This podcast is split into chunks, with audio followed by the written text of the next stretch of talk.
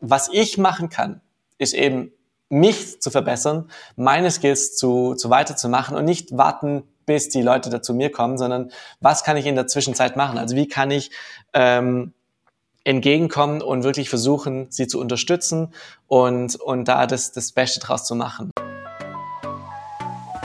Hinz und Kunst, der Podcast. Inspirierende Persönlichkeiten, mutige Selbstständige und spannende Insights. Gespräche und Geschichten, die dich ermutigen, weiterbringen und motivieren, deine Träume zu leben. Mit Katharina Heilung. Ja, herzlich willkommen, Stefan. Ich freue mich total, Dankeschön. dass du dir die Zeit nimmst, heute hier in meinem Podcast zu Gast zu sein. Ja, klar, gerne. Richtig cool. Ich habe mir einige Fragen für dich überlegt und ähm, ich bin aber total gespannt und immer sehr offen bei meinem Podcast, in welche Richtung sich das Gespräch so entwickelt. Ähm, von daher, genau, bin auch gespannt, was so auf deinem Herzen liegt. Du darfst gerne Themen ansprechen, die dich bewegen und worüber du gerne quatschen möchtest. Ähm, aber zuallererst einmal, stell dich doch mal kurz vor, wer bist du, wo wohnst du, wie alt bist du? Perfekt. Also, mein Name ist Stefan Kunz, ich bin äh, Lettering Artist aus Zürich, ich bin 29 Jahre alt und äh, ich bin seit 2014 habe ich angefangen mit Lettering und seit 2017 mache ich das vollberuflich, habe zuvor eine Ausbildung in der Bank gemacht und bei der UBS in der Schweiz gearbeitet, also bekannter Schweizer Banker und äh, genau so meinen Werdegang eigentlich erlebt und groß gemacht und in den letzten Jahren eben dieses Privileg gehabt, mit vielen großen Brands wie zum Beispiel Coca-Cola, Adobe, Microsoft und, und Stabilo und anderen großen äh, zusammenzuarbeiten. Und wie kam es dazu, dass du nach deiner Bankausbildung dann in die künstlerische Richtung gegangen bist? Ja, das würde ich selber auch gern wissen, wie es da genau dazu gekommen ist. Ähm, ich ich kann es nachträglich kann ich es gut erklären.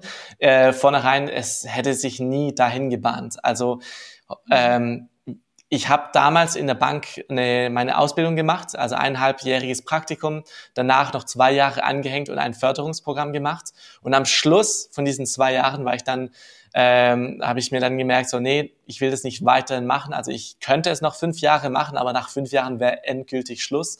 Und da habe ich gedacht, mhm. dann ziehe ich doch den Stecker ein bisschen frühzeitig, lieber jetzt als erst in fünf Jahren und habe den dann wirklich den Schritt gemacht, den Schritt ins, ins Nichts. Und zu dem Zeitpunkt dachte ich noch eher an Hochzeitsfotograf zu machen. Also ich hatte noch ein mhm. Business als Hochzeitsfotograf zu dem Zeitpunkt, ähm, viel mehr in Fotografie als im Lettering drin. Und was ich damals noch von Lettering gehalten habe, war eigentlich sehr schlecht. Ähm, also ich wollte nicht damit mein Geld verdienen und nicht für Kunden arbeiten, weil ich immer mich gefühlt hätte, als wäre ich über den Tisch gezogen worden. Und es lag mehr an mir als an den Kunden. Ähm, das war, wie ich meine Projekte und meine Sachen gepriced habe. Und, und mhm. die, eben die Sachen, die ich dann daraus gelernt habe, haben mir dann aber auch geholfen, dann effektiv zu merken, ah nee, das geht tatsächlich doch und man kann es richtig mhm. gut machen.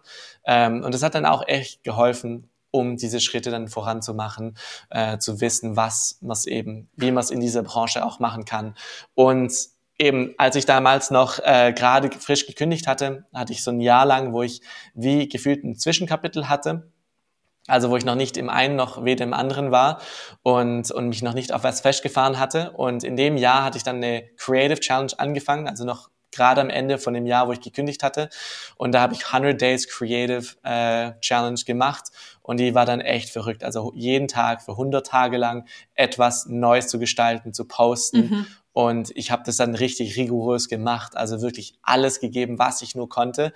Und es musste jeden Tag etwas Verrückteres sein, Besseres sein, äh, anders sein als der Tag zuvor. Es gab natürlich Tage, wo das nicht möglich war, aber ich habe mhm. so viel gestaltet und in dieser Zeit dann auch recht krass gewachsen auf Instagram.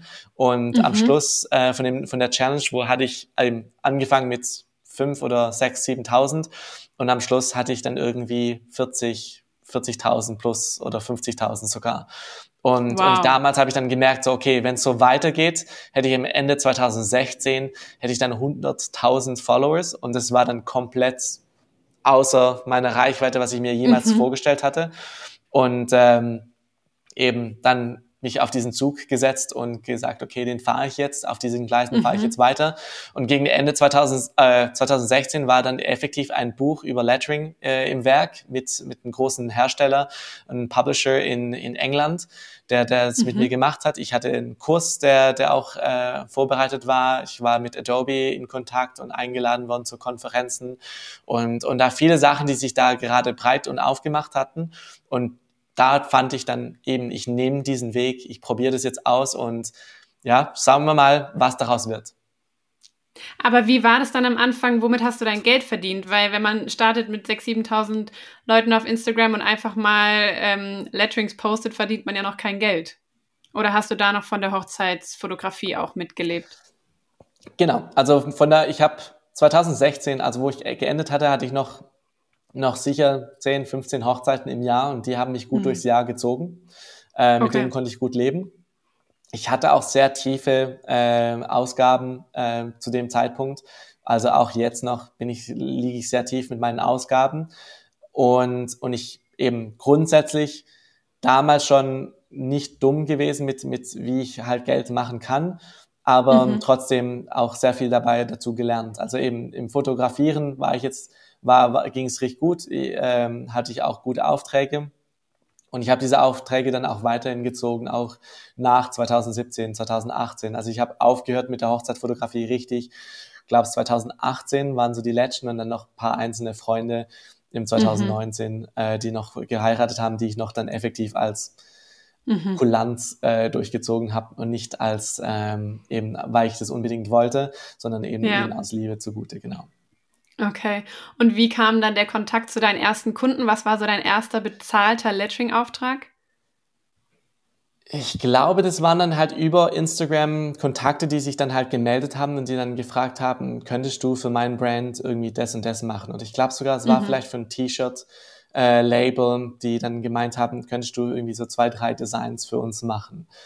Und eben mhm. damals war dann halt so, boah, 100 Franken. Also ich eben meine Zeit hatte damals schon Wert, weil ich das gelernt hatte, auch von der Fotografie her, dass Zeit einfach mhm. viel Wert hat. Mhm. Ähm, aber gefunden, dass ich ja wirklich auch mehr eben verlangen kann, mehr verdienen kann, äh, wenn ich da auch mehr frage. Mhm, mhm. Weil das ist ja, also 2014 war ja die Lettering-Branche, ich weiß nicht, wie es in der Schweiz war, aber ähm, in Deutschland ging es ja da eigentlich erst so richtig los, 2014, 15, 16 dann stark. Da war ja quasi der Markt noch gar nicht so groß, dass überhaupt die, ähm, also ehrlich gesagt, ich bin selber erst so richtig 2000 15, 16 dann reingestartet. Das heißt, äh, ich war selber noch nicht auf dem Markt unterwegs. Deswegen sag du mir, wie groß ähm, war da der Markt schon? Musstest du den Leuten erstmal erklären, was du überhaupt quasi machst und kannst und wofür das gut sein könnte in ihrer Brand? Oder ähm, wie, was bin waren da die gerade am, quasi? Ich bin mir jetzt am zurück überlegen oder versuche mir zurück zu überlegen, weil ich war auch 2014, also waren meine ersten Handlettering-Versuche. Also mhm. ich war dann noch wirklich noch nicht in der Szene. 2016 war wirklich, wo ich dann mit Wörter angefangen habe und, und mich dann halt da langsam hochgeschlichen habe. Mhm. Und 2017 war wirklich, wo ich dann auch gemerkt habe, okay, ich, ich mache mein Geld damit. Ähm, ja. Aber jetzt zurück zu überlegen, welche Kunden, eben ich habe also ich muss ganz ehrlich sagen, ich habe noch nie geschafft, wirklich äh, Kunden zu akquirieren oder zu, zu suchen. Mhm. Also es ist meistens wirklich Glück gehabt, dass in meine Inbox dann halt die Kunden gekommen sind und die Aufträge gelandet sind. Mhm. Und, und eben Aufträge sind bis heute noch eigentlich der kleinste Teil. Also waren wahrscheinlich 2017, 18 war es, oder ja, vielleicht noch 19, waren Kundenaufträge äh, bis zum Drittel von, von meinem Umsatz äh, drin. Okay. Also nie wirklich die größte Summe. Vielleicht noch am Anfang war es vielleicht noch größer, aber so vom allen Umsatz hat Kundenaufträge im Lettering-Bereich, dann war, war es meistens ein bisschen kleiner, als ich es, ähm, ja, also immer klein behalten.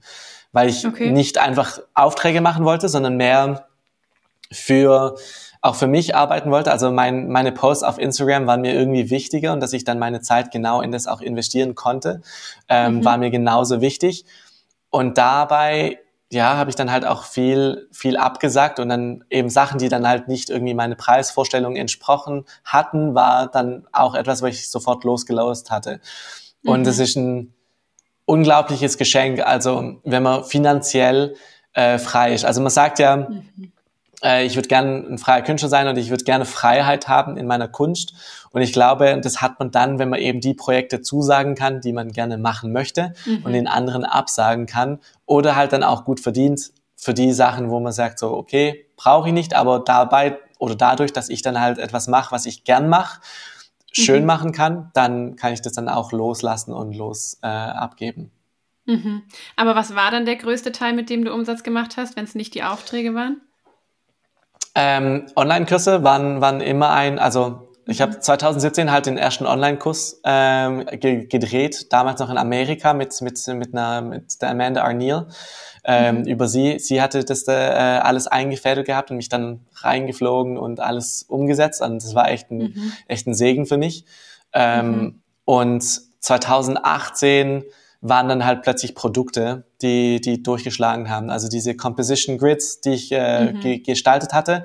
Und dann später halt Grid Builder und Letter Builder waren dann halt eine Kollaboration mit dem Ian Barnard, die ich mhm. hatte äh, die ich immer noch habe. Also ist immer noch einer meiner Lieblingsgeschäftskollegen äh, äh, und, und Freunde, äh, in mhm. dem Bereich. Also wir sind, ich bin so dankbar für ihn und es hat so eine gute Geschäftsbeziehung gebaut und eine Freundschaft gebaut, für eben, die wir bis heute noch, noch extrem schätzen und, und da gehen können.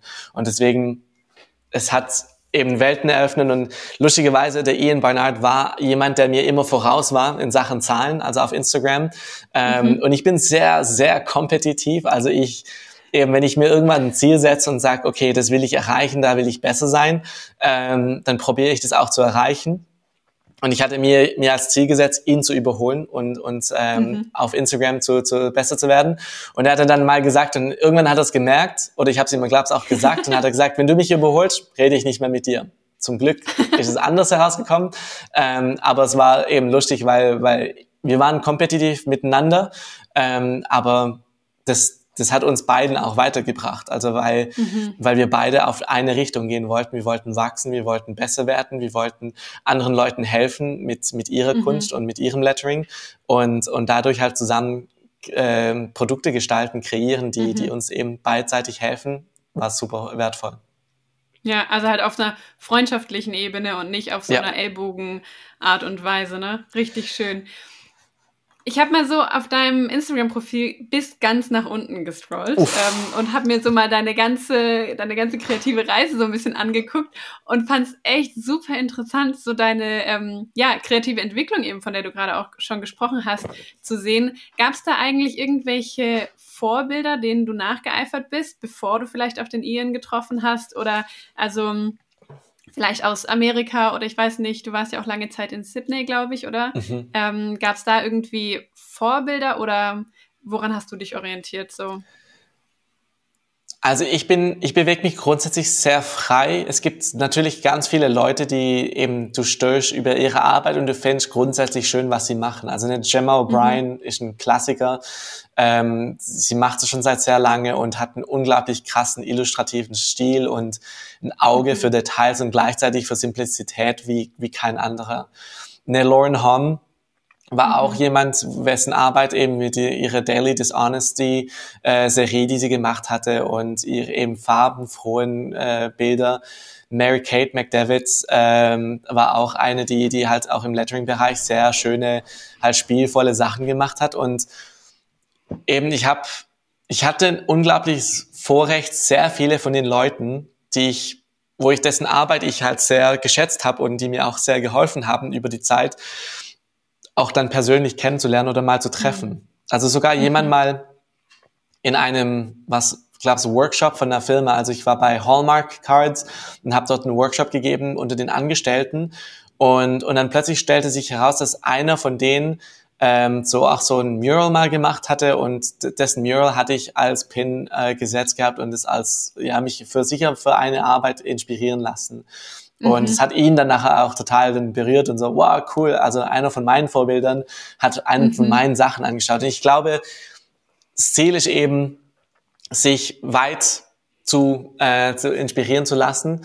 Ich bin nicht jemand, mhm. der sich auf eine Person fokussiert, aber eben ich zehre sehr viel aus so, so bestimmte Details, die mir sehr gefallen bei bestimmten Arbeiten, zehre ich mhm. in meine eigene Arbeit rein und versuche dann zu, zu connecten und verstehen, wie kann ich das dann nachher einbinden und einfließen lassen in meine eigene Kunst und Arbeit, weil eben ich, ich schätze so sehr an, an die Kreativität von vielen Leuten. Also jetzt gerade ist zum Beispiel auch ein, ähm, an Lex Wilson, der ein 3D-Künstler und Lettering-Künstler mhm. ist, unglaublich starke Sachen macht und eben teilweise kann es sein, dass man sich dann plötzlich zu sehr in eine Richtung lehnt und, mhm. und, und da entstehen dann halt leider auch Verletzungen, wo ich dann halt auch Leute verletzt habe, äh, indem ich vielleicht mich zu sehr auf das eine konzentriert habe und sie vielleicht nicht so benannt hatte, wie es auch hätte sein sollen. Also wo okay. ich das überhaupt nicht aus aus einer Art von Verletzung oder jemand verletzen wollte mhm. oder mich einfach profitieren wollte, sondern einfach eben, wenn ich dich kopiere, dann zeige ich dir doch mhm. auch damit, dass ich dich wirklich wertschätze und deine Arbeit mhm. wertschätze. Und, und man merkt dann halt eben, da kommt eine Verletzung rein, auch aus verschiedenen Bereichen und, und mhm. eben in den Sachen dann das auch zu schauen, weil in unserer Branche, also wir sind nicht, keiner von uns ist eigentlich ein competitive, also competitive gegeneinander. Also klar, hm. die meisten Leute, die mir eine Arbeit von, von einer anderen Agentur wegklauen oder wo sich die Agentur entscheidet für jemand anders, das sind Leute, die ich meistens kenne. Also ich kenne meistens immer die Personen, mit denen ich im Rennen stehe. Und das mhm. ist völlig gut. Also weißt du, die einen sind günstiger als ich, die anderen sind besser als ich, die anderen haben dann vielleicht halt keine Zeit, wenn ich dann plötzlich einen Auftrag krieg und so weiter. Mhm. Ähm, es kann alles möglich sein, aber schlussendlich, wir profitieren alle, wenn wir uns gegenseitig helfen und versuchen, uns, uns gegenseitig weiterzubringen, weil mhm. schlussendlich gewinnt nur die Branche damit was. Und wenn wir gegeneinander ja. gehen, verlieren wir alle. Und, ja. und deswegen mhm. schätze ich das eigentlich, diese Positivität eigentlich in der Szene sehr. Mhm. Ich habe leider in, in, der deutschsprachigen Community nicht so viel, ähm, also ich, ich weiß, wie es in der englischsprachigen Community geht. Mhm. Und ich hatte mit der Frau Hölle ähm, mit der Tanja da halt auch viele Gespräche gehabt, wie es auch sehr negativ zu und her geht in, in, in Deutschland, wo ich dann halt merke, da ist ein sehr ein, ein Kampf mhm. von nein, ich mache das und ich bin besser und nein, du darfst es mhm. nicht machen und ich verstehe das noch leider noch nicht. Ähm, ich ja. hoffe, ich werde es auch nie verstehen, aber ich merke, mhm. das, das, das drückt halt immer wieder und wir sind ja. da eigentlich nur besser, wenn wir zusammen uns zusammensetzen und noch mehr Absolut. zusammenarbeiten. Ja, tatsächlich, ich finde es ganz interessant, weil ich höre auch immer wieder so diese, ähm, diese Stimmen, tatsächlich zum Glück nur vereinzelte, die genau eben solch sowas berichten, dass dann eben irgendwie blöde Nachrichten kommen oder so. Ich erlebe tatsächlich jetzt vor allem ganz verstärkt seit dem letzten Jahr so viel Einheit und so viel gemeinsame Super. Stärke in der Community. Ja. Ähm, ich habe selber letztes Jahr ein ähm, Magazin rausgebracht, Typefaces, ähm, cool. wo ich quasi verschiedene Künstler ähm, drin vorstelle oder ihnen eben Platz gebe, ihre Sachen zu präsentieren. Ähm, und damit, um sie eben auch zu stärken. Ich habe jetzt nicht die allergrößte Reichweite, aber trotzdem irgendwie gemeinsam hat man dann halt doch eine größere Reichweite. Und mhm. dadurch ist, finde ich, oder wurde mir entgegengebracht, so viel ähm, Wertschätzung und so ein gemeinsames, hey, wir kämpfen für die gleiche Sache und es ist doch cool, jeder hat seine mhm. Berechtigung und jeder macht ein bisschen was anderes und ja, der eine macht es vielleicht besser als der andere oder er hat mehr Reichweite, er hat die besseren Kunden, keine Ahnung, aber ähm, wie du gesagt hast, so ich glaube, wenn wir alle das Thema stärken und wenn einfach mhm. jeder sich auf seinen Weg konzentriert, dann gewinnen wir alle und gehen wir alle voran, so. Also Absolut. ich sehe auch absolut den Gewinn durch die Synergie und durch das gemeinsam unterwegs sein einfach. Ja. Mega cool, richtig stark. Ähm, erzähl mal so ein bisschen von deinen liebsten Aufträgen, weil man muss sagen, Stefan, du bist ja schon bekannt als der, der eben für Coca-Cola gelettert hat, der riesige Wände in Amerika und sonst wo äh, schon gestalten durfte. Ähm, Erzähl mal, wie das ist, für so eine riesige Marke zu arbeiten. Am Ende sitzt da ja wahrscheinlich auch einfach eine Person hinter der E-Mail, die mit mhm. dir schreibt. Ähm, wie war das für dich, von denen angefragt zu werden? Was war da der konkrete Auftrag? Ähm, und wie lief das so ab? Also mit Coca-Cola war es echt spannend. Der, ähm, ich war in einer Konferenz mit Adobe in Las Vegas und die hatten damals Coca-Cola und Adobe hatten wie eine Zusammenarbeit an der Konferenz dort. Sie haben äh, Designer oder halt die Besucher äh, ihre Glasflaschen, Etiketten äh, zu beschriften lassen und die konnte man dann draufkleben. Und ich dachte, mhm. Glasflaschenetikette gestalten, langweilig. Ich gestalte gleich die ganze Flasche.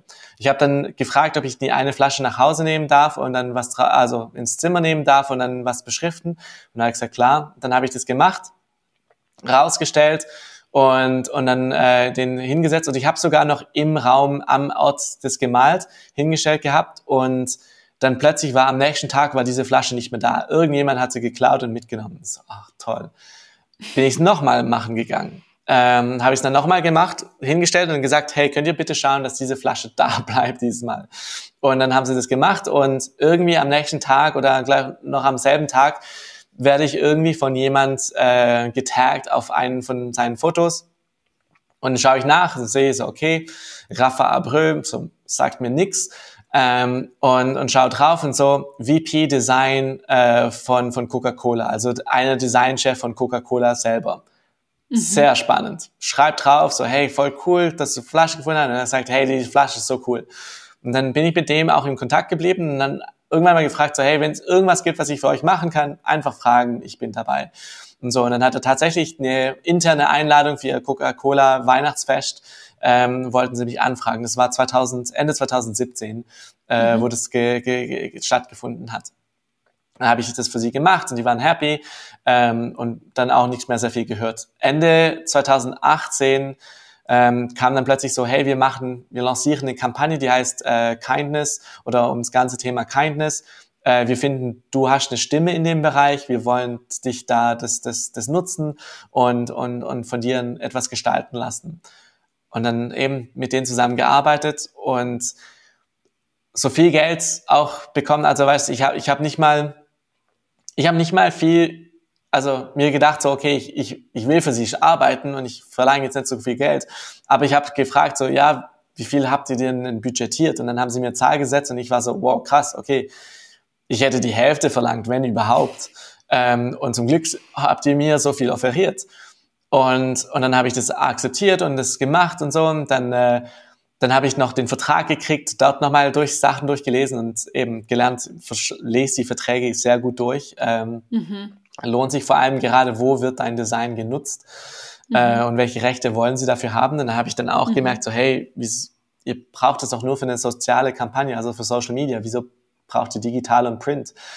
Und dann stellt sich raus, ja, ähm, wir würden es gerne auch für, auf Times Square draufstellen. Also es war bis dann noch nicht klar, im Briefing wussten wir das noch nicht, aber das würden wir gerne dort brauchen. Ich war dann komplett vom Hocker gefallen. Ich so, ja klar, also unbedingt, lasst mich schnell nur schreiben, bevor ihr es euch nochmal überlegt und es zusammenschicken. Krass. Ich war damals noch im Bett, als ich die E-Mail gelesen hatte und dann gedacht, okay, jetzt schlafe ich nochmal weiter, äh, weil es irgendwie noch 6 Uhr morgens war und ich war noch so im Halbschlaf. Ich lege es nochmal weg. Und dann am Morgen stehe ich auf und denke so, hm, ich könnte aber eigentlich auch mehr Geld verlangen, wenn sie das schon für Times Square brauchen. Mhm. Und dann habe ich gedacht, ja, komm, verlangen wir noch, versuchen wir noch, noch ähm, 40 oder 50 Prozent mehr zu verlangen. Und dann habe ich diese E-Mail geschickt und es war so das längste Warten in meinem Leben. So, ich glaube, 24 Stunden keine Antwort gekriegt und dann nochmal irgendwie gewartet und ich dachte, und die wollten das unbedingt dringend haben. Ich sage so, ja, nee, scheiße, jetzt habe ich es verbockt jetzt kriege ich nicht mal einen Auftrag für Coca-Cola, ich kriege nicht mal das Geld, was ich auch schon gedacht hätte, wäre cool. Und ich hätte es mit Times Square hätte ich einfach kostenlos gemacht. Das war irgendwo auf meiner meiner Bucketlist von coolen Sachen, die ich gemacht haben möchte, war Times Square ganz weit oben.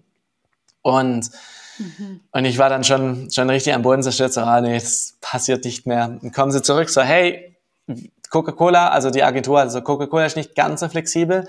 Ähm, würdest du auch mit der Hälfte von den äh, von dem, was du zusätzlich verlangt hast, äh, mhm. zufriedenstellen. Und ich so, klar, unbedingt. und zack, unterschrieben, gegeben, war immer noch viel mehr als als, also ja. ist ja immer noch mehr, als ich vor, vorhin. Ah. Und plus, es war sowieso schon mehr als doppelt so viel, als was ich überhaupt verlangt habe.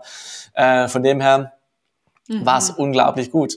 Und eben dann äh, der Auftrag, und das war dann auch mit so einem Brand, also es gibt ganz verschiedene Brands, also ich habe alles mögliche gehört, also Nike zum Beispiel, die je nachdem. Also oft lassen sie die Künstler spüren zum Sagen, du weißt, wir können mit jedem arbeiten. Also wenn du deine Arbeit nicht gut machst, wir holen jemand anders rein.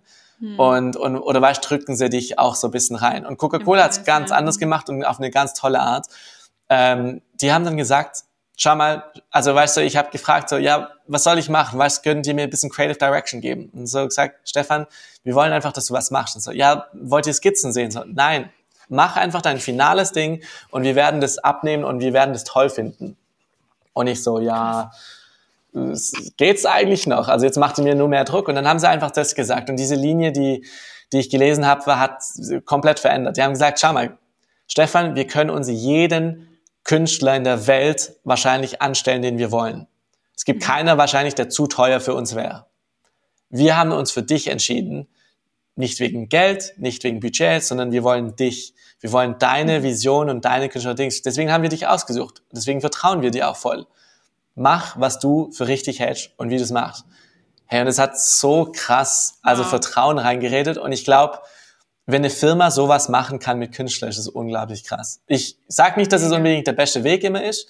Ich glaube, dass es auch sehr toll ist, wenn, wenn, wenn Künstler Direction kriegen und ich liebe das ja auch, wenn ich mit, mhm. äh, mit ähm, Auftraggeber arbeite, deswegen fehlt mir das manchmal auch, ähm, würde ich gern mehr machen, weil sonst bin ich immer mein eigener Chef. Ich muss selber entscheiden, mhm. ob das gut genug ist, ob ich da was Besseres machen kann und so weiter. Ähm, da gibt's dann niemand, der mir dann Feedback gibt. Mhm. Und solche Sachen eben lernt man dann weiterhin zu machen, besser zu machen. Und also es gibt wirklich ganz viele Künstler, also ganz viele Kunden, auch mit Bombay Sapphire war auch so, mhm. einfach hier, mach du, coole Agenturen, coole Leute. Ähm, also die, die sitzen auch in Düsseldorf und Mhm. Ich, ich schätze es unglaublich sehr, weil auch hinter jedem Brand steht auch Personen, mit denen man zusammenarbeitet. Und wenn die Zusammenarbeit gut ist, ach, dann lohnt sich das so viel. Ähm, ja, und dann ja. möchte man auch zusammen wieder zusammenarbeiten. Und ich, ich finde es schon echt schade, weil Lettering ist halt echt ein spezialisiertes Tool, was man in der Grafik braucht und eben dann halt nur zeitlich äh, einsetzt und nicht halt mhm. immer. Also es ist nicht ein Teil von dem Brand. Und deswegen mhm. wirst du wahrscheinlich selten mit den gleichen Kunden oft arbeiten, mhm. außer du schaffst an verschiedenen Projekten. Also ein Freund von mir, oder der, der Tirsa Missou, äh, Alexis, der, der ist auch ein brillanter Künstler aus Paris. Der schafft ganz viel und ganz oft für Nike. Ähm, und der mhm. schafft halt an verschiedenen Sachen, halt mit verschiedenen Teilen, weil Nike so groß ist und halt die dann halt immer verschiedene Aufträge für ihn haben. Mhm, mhm. Aber hast du das dann bei solchen Aufträgen auch irgendwie, dass du mit deiner eigenen Arbeit unzufrieden bist oder dass du dann so denkst, ist es jetzt wirklich würdig, am Times Square zu hängen oder ähm, bist du da so voll selbstbewusst und denkst so, natürlich, klar, ähm, let's go. Wie waren da so deine Gefühle bei? Ah, schwierig. Ich, bei meiner Arbeit bin ich viel, viel kritischer Mhm. Weil das darf ich dann auch sein. Ich bin ja auch dann der, der Art Director, der, der, der Chef, der, der Auftraggeber von meinen eigenen Sachen, die ich gestalte. Mhm. Viel kritischer auf diesen Sachen. Ähm, bei meinen Kunden bin ich einfach, ich bin ganz bewusst nur ihr Werkzeug. Ähm, mhm. Ich setze mich genauso fest ein, ich will das Beste für sie machen, aber wo ich dann auch oft sehe, dass, dass Künstler bisschen nicht unbedingt das Beste machen, und da kann man sich streiten drüber, da hat jeder vielleicht eine andere Sichtweise.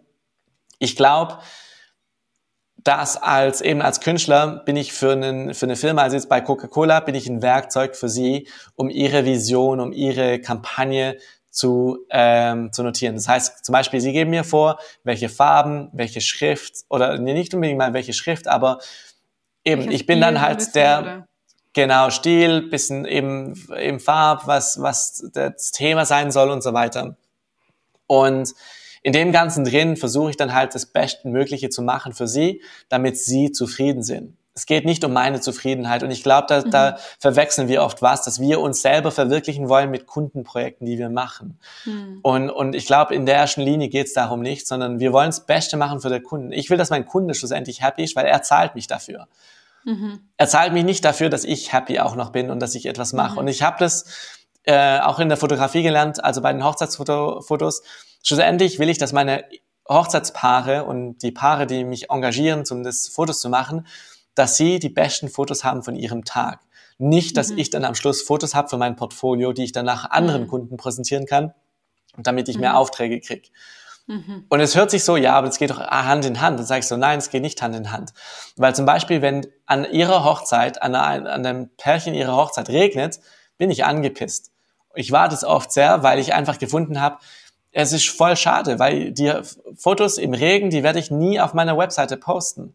Mhm. Und, und in dem Moment bin ich dann nachher nicht der beste Fotograf für meine Kunden. Und das ist mhm. dann echt schade. Und deswegen mhm. überlege ich mir dann halt oft erst, will ich mich selbst verwirklichen oder will ich halt dem Kunde entgegenkommen und wirklich das Beste für den Kunden machen? Und das heißt dann teilweise halt Revisionen zu machen, die einem nicht gefallen und wo man sagt so, ah, aber das war jetzt so toll, ich will das unbedingt so behalten. Und dann sie merken so, ja, aber der Kunde will es anders. Und ich so, mhm. okay. Und, und ich habe gemerkt, die, die, die Leute, mit denen du eben, je einfacher du bist zum Arbeiten mit Leuten, desto besser hast du auch dann bessere Arbeiten, auch mehr Spaß dran. Also deswegen mhm. kann ich das nur so empfehlen, das so zu machen. Gab es da mal irgendwie einen Kundenauftrag, wo es Revisionen gab, wo du dir eigentlich dachtest, so, hm, das würde ich jetzt eigentlich nicht so machen, aber ich mache es jetzt halt, weil es der Kunde will? Ja, oft. Also es wird es, geht, es ist auch ganz spannende Geschichten. Man sagt ja immer, der Kunde sucht immer das schlechteste, die schlechteste Skizze aus zum Weiterarbeiten.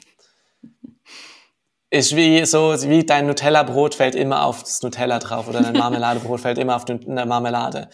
Ähm, wie es der Kunde schafft, das so weit hinzukriegen, versteht man nicht genau. Aber das, der, der Punkt darin ist, was auch ganz spannend, äh, was ich da spannend finde, dass eben ähm, dass eben, wieso präsentierst du überhaupt eine Skizze, mit der du nicht zufrieden bist? Mhm. Und das hat mein Bruder gesagt, so, wenn, also, das kannst du ja nicht erlauben, dass dein, deine Skizzen nicht zufrieden sind und so. Und wenn der Kunde dann halt die schlechteste Skizze von mir aussucht, oder die ich so gefunden hatte, weißt du, ich habe ich hab immer einen Favorit. Ich habe dann mhm. less likely one that I want to share. Und, und es gibt dann meistens so zwei, drei, wo ich so voll happy wäre und so. Mhm. Aber wenn sie das Schlechteste aussuchen, dann bin ich so, okay, das ist ein Challenge.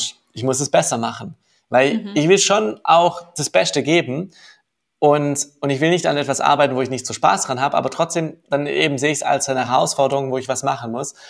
Und, und eben, manchmal gibt es Sachen, wo ich dann so finde, so, okay, ich hätte es anders entschieden, aber es ist nicht meine Entscheidung zu machen. Deswegen mhm. muss ich mich nicht drauf nerven oder mich überhaupt einen Gedanke geben. Und ich kann dann auch eine professionelle Meinung abgeben. Also ich, ich sage es dann auf den Kunden, wo ich dann sage, ich persönlich finde, dass es jetzt diesen Ding so und so besser vertragen würde oder diese Farbe hier besser eingesetzt wird.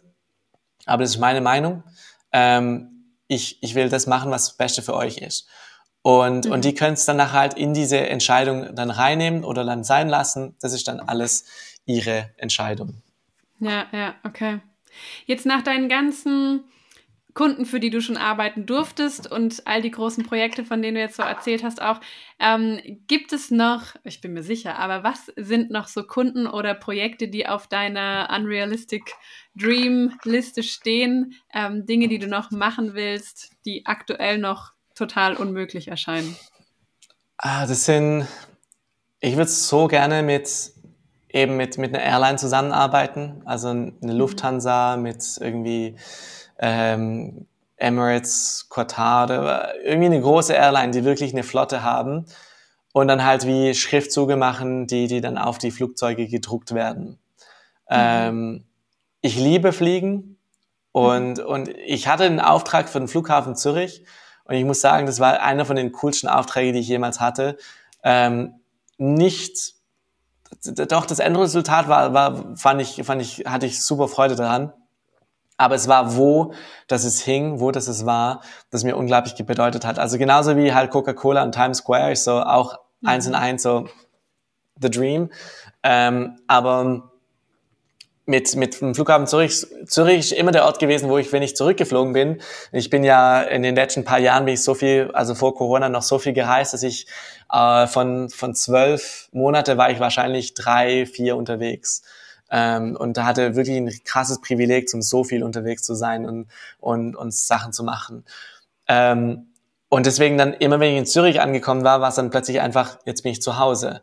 Und so mhm. hat sich halt auch immer angefühlt. Und dann halt dann dort zu sehen, in dem Flughafen, den ich am besten kenne, auch mhm. meine Arbeit zu sehen und, und dann auch an einem riesen Parkhaus das, das auf der, der, der einen Seite Front zu sehen, war, war echt bewältigend.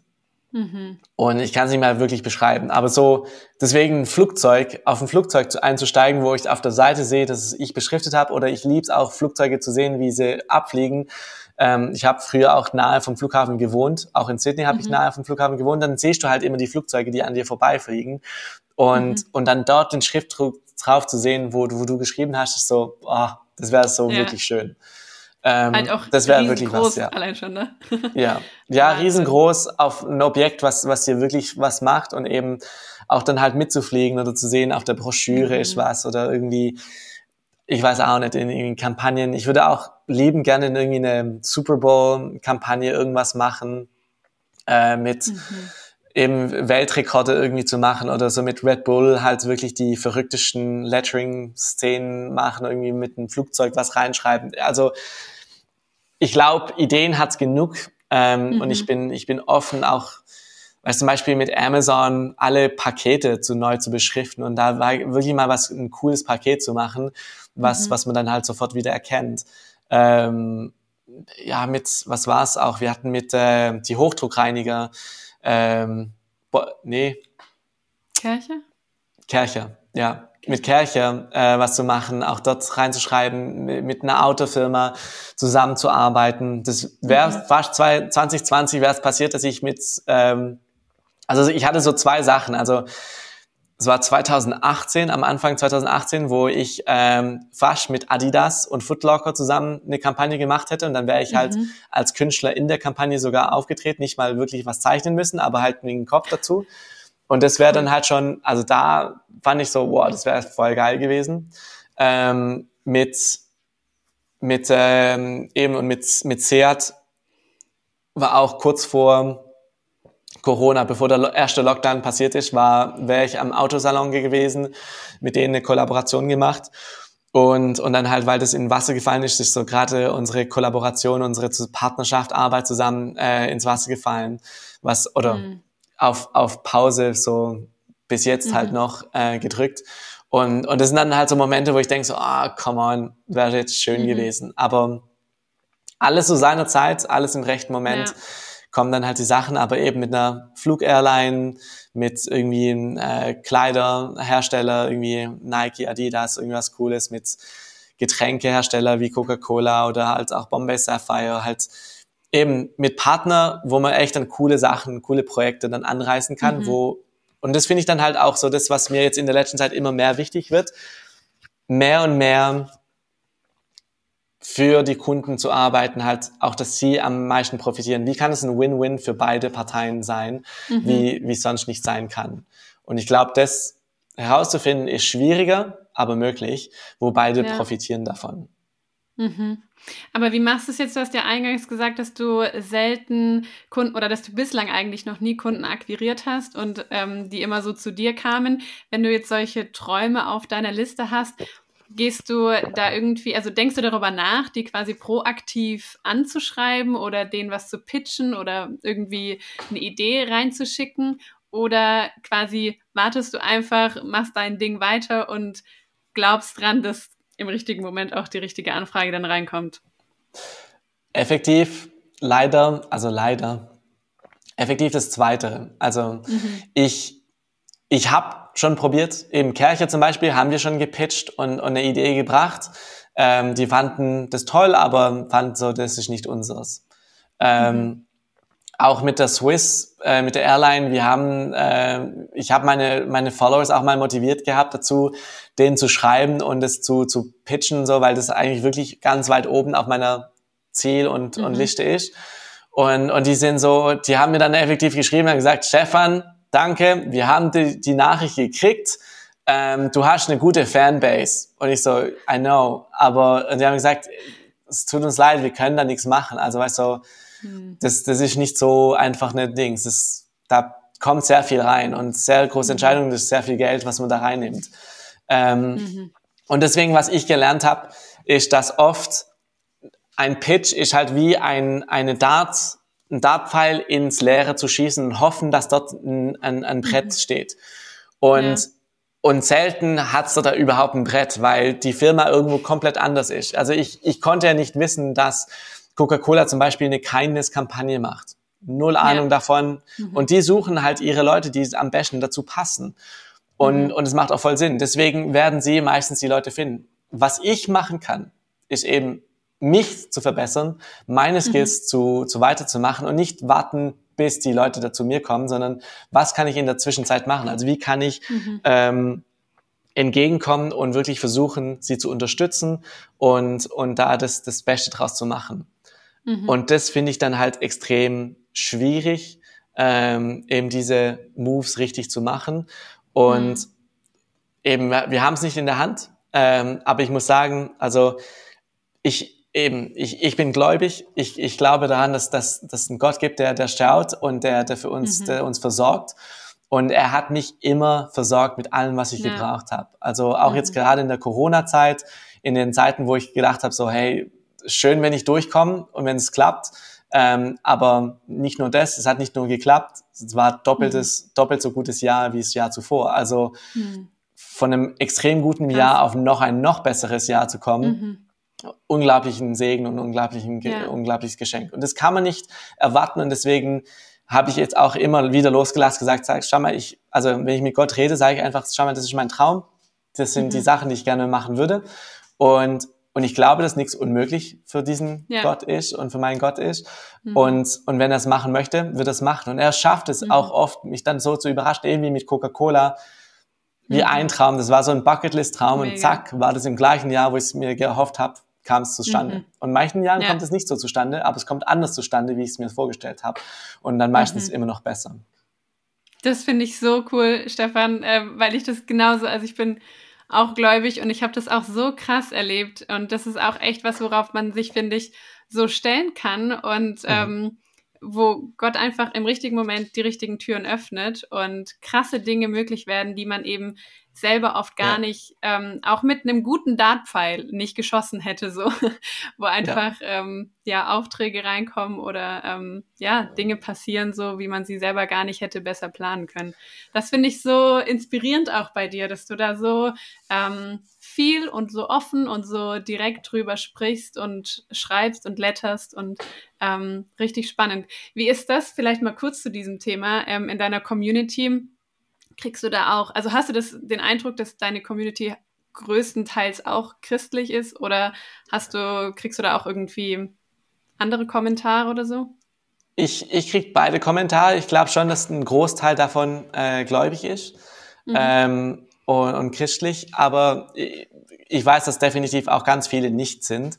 Ähm, mhm. Und ich kriege das dann auch zu spüren. Also ich habe jetzt gerade ein 30 Days of Bible Lettering Challenge mhm. fertig gemacht, wo ich 30 Tage lang jeden Tag einen Bibelvers geschrieben habe und und den noch sogar live gestreamt habe. Und in der Zeit sind dann halt auch viele Leute abgesprungen, wo gesagt haben, hey, ich sehe dich, I'll see you back in 30 days, wenn das vorbei ist. Ich, okay. Und andere, wo auch dann gesagt haben, ich habe ganz lustige Kommentare gehabt, weil eben, wenn, wenn das Leute schreiben, dann denken das schon viel mehr andere auch. Also mhm ähm, und, und ich habe auch gemerkt, es sind sehr viele Leute gegangen in der Zeit. Also ich habe mehr verloren jetzt in der Zeit als gewonnen. Ähm, und ist dann halt rückwärts gegangen, aber auch mhm. völlig okay. Also damit habe ich auch kein Problem, weil zu dem stehe ich ja auch und es ist nicht etwas, was ich, wo ich irgendwie was ansetzen will, was, wo, wofür ich nicht stehen kann. Mhm. Aber ja, die, also es gibt viele, die dagegen sind und, und eben dann werden, aber die werden dann schnell merken, dass ich, dass ich halt dabei bin. Und ich versuche es natürlich auch immer auf eine Art und Weise so zu kommunizieren, dass jeder was damit anfangen kann. Ähm, mhm. Ich will es niemandem aufdrücken, weil das ist nicht mein Ziel. Aber ja. ich, ich möchte Leute gerne in eine, eine Position bringen, wo sie ihn effektiv suchen können, wo ich auch mhm. eben ganz offen und ehrlich über auch meine schweren Zeiten erzählen kann und offen und ehrlich darüber äh, berichten kann, ohne ohne jemand das halt so irgendwie plakativ zu bringen oder halt ich, mhm. ich mag nicht ich mag nicht diesen ja, Christsein ist eine heile Welt und alles ist gut und mhm. Eierkuchen und alles Mögliche. Ja.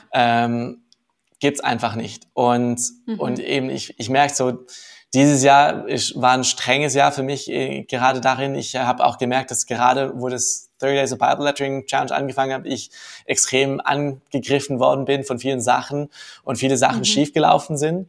Ähm, mhm. und, und es da eben nicht einfach fällt. Also mhm. jeder, der Gefühl hat, dass Christsein ein schönes Leben ist oder deswegen besser ist, so komplett das Gegenteil. aber, aber, aber dafür trotzdem haben, haben wir eben immer Freude darin, in dem, was wir durchmachen und zu erleben, so, hey, ich könnte es ohne Gott, könnte ich das gar nicht machen.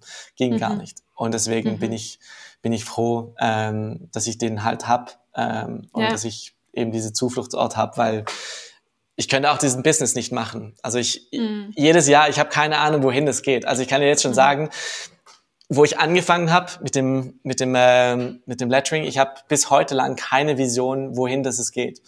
Und mhm. ich habe heute Morgen mit meinem Team darüber geredet, eben, dass wir, ich überhaupt so weit gekommen bin, wie ich schon gekommen bin. Unglaubliches Wunder. Mhm. Ähm, und, und es liegt definitiv nicht an mir, sondern mehr an, was ja. Gott einfach alles gemacht hat, auch mit den Produkten, die, die verkauft worden sind und, und alle Sachen, die reinkommen. Mhm. Ja, sind unglaubliche Sachen. Wahnsinn. Lass mal kurz an dem Punkt äh, einhaken mit den schwierigen Zeiten, weil, ähm, mhm. wie gesagt, man, man sieht immer so natürlich die großen Erfolge auf Instagram und das ist auch das, was die meisten wahrscheinlich als allererstes mit dir connecten, so der Stefan, der einfach eine halbe Million Follower hat, der riesen Kunden hat und so. Ähm, da fällt schwer zu glauben, dass du irgendwie auch mal schwierige Zeiten hast, fällt schwer zu glauben, dass du vielleicht dir mal Sorgen machst um Einkünfte oder zukünftige Projekte. Gab es irgendwelche ja, schwierigen Phasen auch so in deinem Businessaufbau oder in den letzten Jahren, ähm, ja, wo du irgendwie gestruggelt bist? Ähm, also sagen wir es mal so, sagen wir es mal anders. Ähm, wo ich mich, wo ich mich selbstständig gemacht habe, ähm, habe ich also wo, wo nee, sagen wir es, gehen wir nochmal weiter zurück, wo ich mich bei der Bank, ähm, äh, wo ich dort, dort aufgehört habe und dann neu angefangen habe, habe ich Anfangsjahr vom nächsten Jahr dann wie, wie Gott gehört und reden hören, wo er gesagt hat, spende das Doppelte. Also ich habe Gott gefragt, so, was, was will ich machen, ähm, was soll ich machen im, im Thema Finanzen, was soll ich da geben?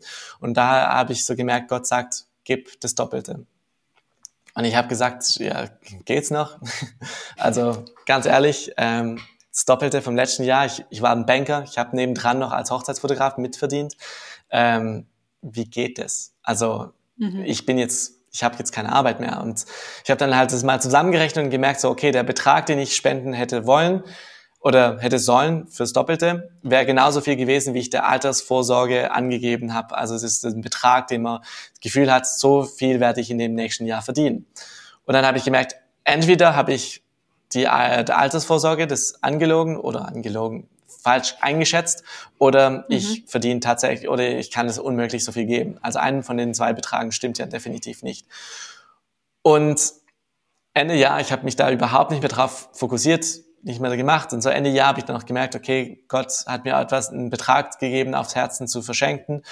Und dann habe ich so gemerkt, so ja, okay, das kostet mich jetzt schon viel Vertrauen, weil eben mit diesem Betrag dachte ich so, da kann ich durch das nächste Jahr gehen und es wird ziemlich easy sein. Ähm, das brauche ich so ein bisschen auf der Seite. Und dann gemerkt so, nee, komm, lass los. Habe ich es losgelassen und weggegeben. Dann gemerkt so, habe ich mal noch mal zusammengerechnet und gemerkt so, doch, tatsächlich, jetzt habe ich wirklich so viel weggegeben, das Doppelte vom letzten Jahr und, und gemerkt so, okay, das nächste Jahr ist genau wieder das Gleiche dran. Und das Jahr darauf war wieder das Gleiche dran. Und, und jedes Jahr angefangen gedacht so, das ist unmöglich. Absolut unmöglich. Und jedes Jahr hat irgendwie Gott gemacht. Und, mhm. und das merke ich dann so, okay, krass, also auch letztes Jahr, Betrag, mhm. den ich noch nie in meinem Leben gesehen habe oder so, ich war einfach wirklich außer den Normen. Und irgendwie ist da zusammengekommen und nicht nur der Betrag ist zusammengekommen, sondern schlussendlich am Ende vom Jahr so noch, sogar noch mehr. Ähm, mhm. Und ich habe echt da, da gedacht, so, okay, das ist echt krass. Aber jedes Jahr, so, so die ersten zwei, drei Monate, wo ich wirklich damit kämpfe und denkst einfach, das geht nicht, das geht nicht, das geht nicht, mhm. ich, ich komme damit nicht klar. Und, und ich habe ja gesagt, so im letzten Monat war, war genau das, wo es so schwierig war, sind eben gerade, weil jetzt plötzlich so die Steuern zurückgekommen sind, da ein bisschen schwierig äh, zusammengekommen ist und ich dann gemerkt habe, okay, vielleicht habe ich es nicht ganz so gut berechnet, wie ich es hätte berechnen sollen. Also ich weiß jetzt gerade nicht genau, wie es wie es weiter aussieht und wie es wie es klappt. Ähm, und jetzt muss ich voll auf Gott vertrauen und, und, und mhm. vertrauen, dass ich genau sein Hören gehört habe und es im besten und reinen Herzen gemacht habe, wie ich es hätte machen können. Mhm. Und es und eben es, es in der einen Weise fuchst sich das ein so und eben jetzt gerade die, es ist jetzt nicht eine, eine hohe Angst und ich merke, ich habe einen rechten Frieden drüber und eine rechte Ruhe, aber wenn es ganz blöd kommt, würde ich bankrott sein. Ähm, das, und das ist so wie dieses, okay, das könnte tatsächlich passieren. Ähm, und und wenn es wenn es gut kommt, eben geht's weiterhin gut. Aber das wäre so das Schlimmste. Und deswegen merke ich so, okay, plötzlich liegt es mal so ein bisschen auf dem Tisch, dass ich könnte bankrott sein, äh, wenn's, mhm. wenn's, wenn es je nachdem ganz schlecht mit den Steuern läuft. Aber auf das muss ich mich jetzt gerade nicht fokussieren und, und weiterhin mhm. gehen. Und deswegen sind so, man geht durchs, durchs Jahr immer mit, mit verschiedenen Hochs und Tiefs, eben dann kommen zeitlang keine Aufträge rein, ähm, mhm. das Business sieht nicht aus, als würde es so weiterhin wachsen, wie es sonst gewachsen ist und man hat keine neuen Ideen, man weiß nicht, wohin es geht, aber irgendwie hat bis jetzt Gott immer zur rechten Zeit, am rechten Moment die Tür aufgemacht und es ging dann plötzlich mhm. so, boah, ich habe jetzt gar nicht gewusst, woher das kommt. Also Mhm. Pre-composed Grids waren genau so was. Also diese, das waren, ich habe auf meiner Instagram Story irgendwie das ge gezeigt gehabt, wie ich halt irgendwie so Kompositionen halt in Kästchen mache und halt so verschiedene hab, bereits hab. Und plötzlich flutet meine Inbox rein mit, hey, was ist das? Wo kriege ich das? Und so weiter. Und ich habe mir dann gedacht, komm, tun wir noch schnell 10, 20 noch weiter gestalten. Habe ich 25 so zusammen gehabt, das rausgesetzt und über Nacht und über eine Woche lang glaube, es dann irgendwie 40.000 Umsatz gemacht mit denen. Krass. Genau. Und genau dein Ausdruck hat genau das bisschen besprochen, weil ich habe zuvor, und ich kann es so sagen, das Jahr zuvor hatte ich über meinem Online-Shop ähm, über das ganze Jahr wie irgendwie eineinhalb, zweitausend Umsatz gemacht. Und am Schluss, im letzten Monat, habe ich dann noch mal irgendwie zwei, dreitausend, viertausend Umsatz mhm. gemacht. Also dann wirklich nochmal Gas gegeben und ja, ich glaube 2000 Umsatz gemacht am, am, äh, im okay. letzten Monat. Und gedacht so, wow, krass, hey, wenn es so geil geht, dann kann man es ja aufbauen. Und dann kam das und es war dann plötzlich in einem Tag habe ich mehr Umsatz gemacht als im ganzen letzten Jahr auf dem Online-Shop. und, und dann Zehnfache sogar. Und dann war ich dann plötzlich so hin und weg und so krass. Und später noch mal einen anderen Pack gemacht und so und dann eben Grid Builder. Und mit Grid Builder sind wir mhm. auch schon bald ja auch schon bei wahrscheinlich eine Million Umsatz mit, mit den Produkten, wow. die wir gemacht haben. Also wow. es sind, sind halt Tools, die, die effektiv unglaublich gut sind für, für, für Kreative. Also es geht nicht mal um das Geld, was wir machen oder wie wir es um, also mhm. wie wir es verdienen, weil ich, ich kann wirklich sagen, ich spende das meiste von dem Geld, spende ich weiter. Mhm. Ähm, und ist dann halt auch toll, weil gerade jetzt in Corona-Zeiten halt Organisationen wie Compassion oder in der Church oder in verschiedenen Bereichen, wo, wo halt äh, eben Leute wirklich angewiesen sind auf das Geld. Und wenn Gott mir mhm. diese Fähigkeit gegeben hat von, ich kann Geld damit verdienen und ich bin gut im Geld ja. verdienen, da, dass ich das dann nachher umsetzen kann.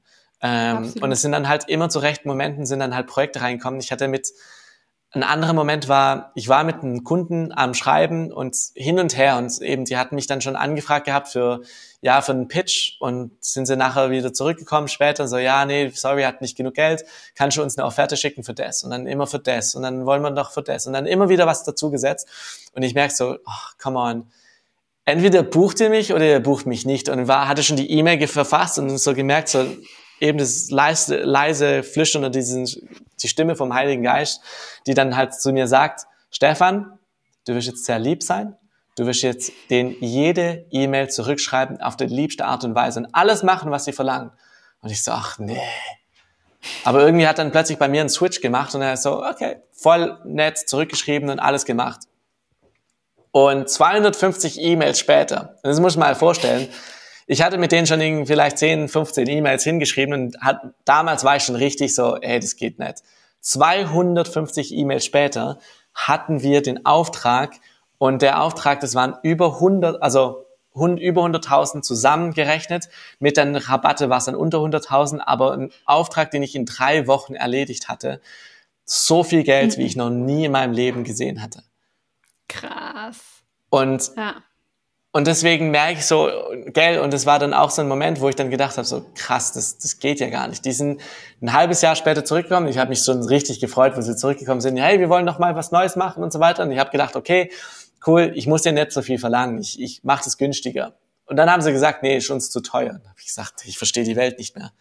Also ich mhm. merke dann, da, da, da passieren manchmal Sachen, wo ich so, ich verstehe das echt nicht.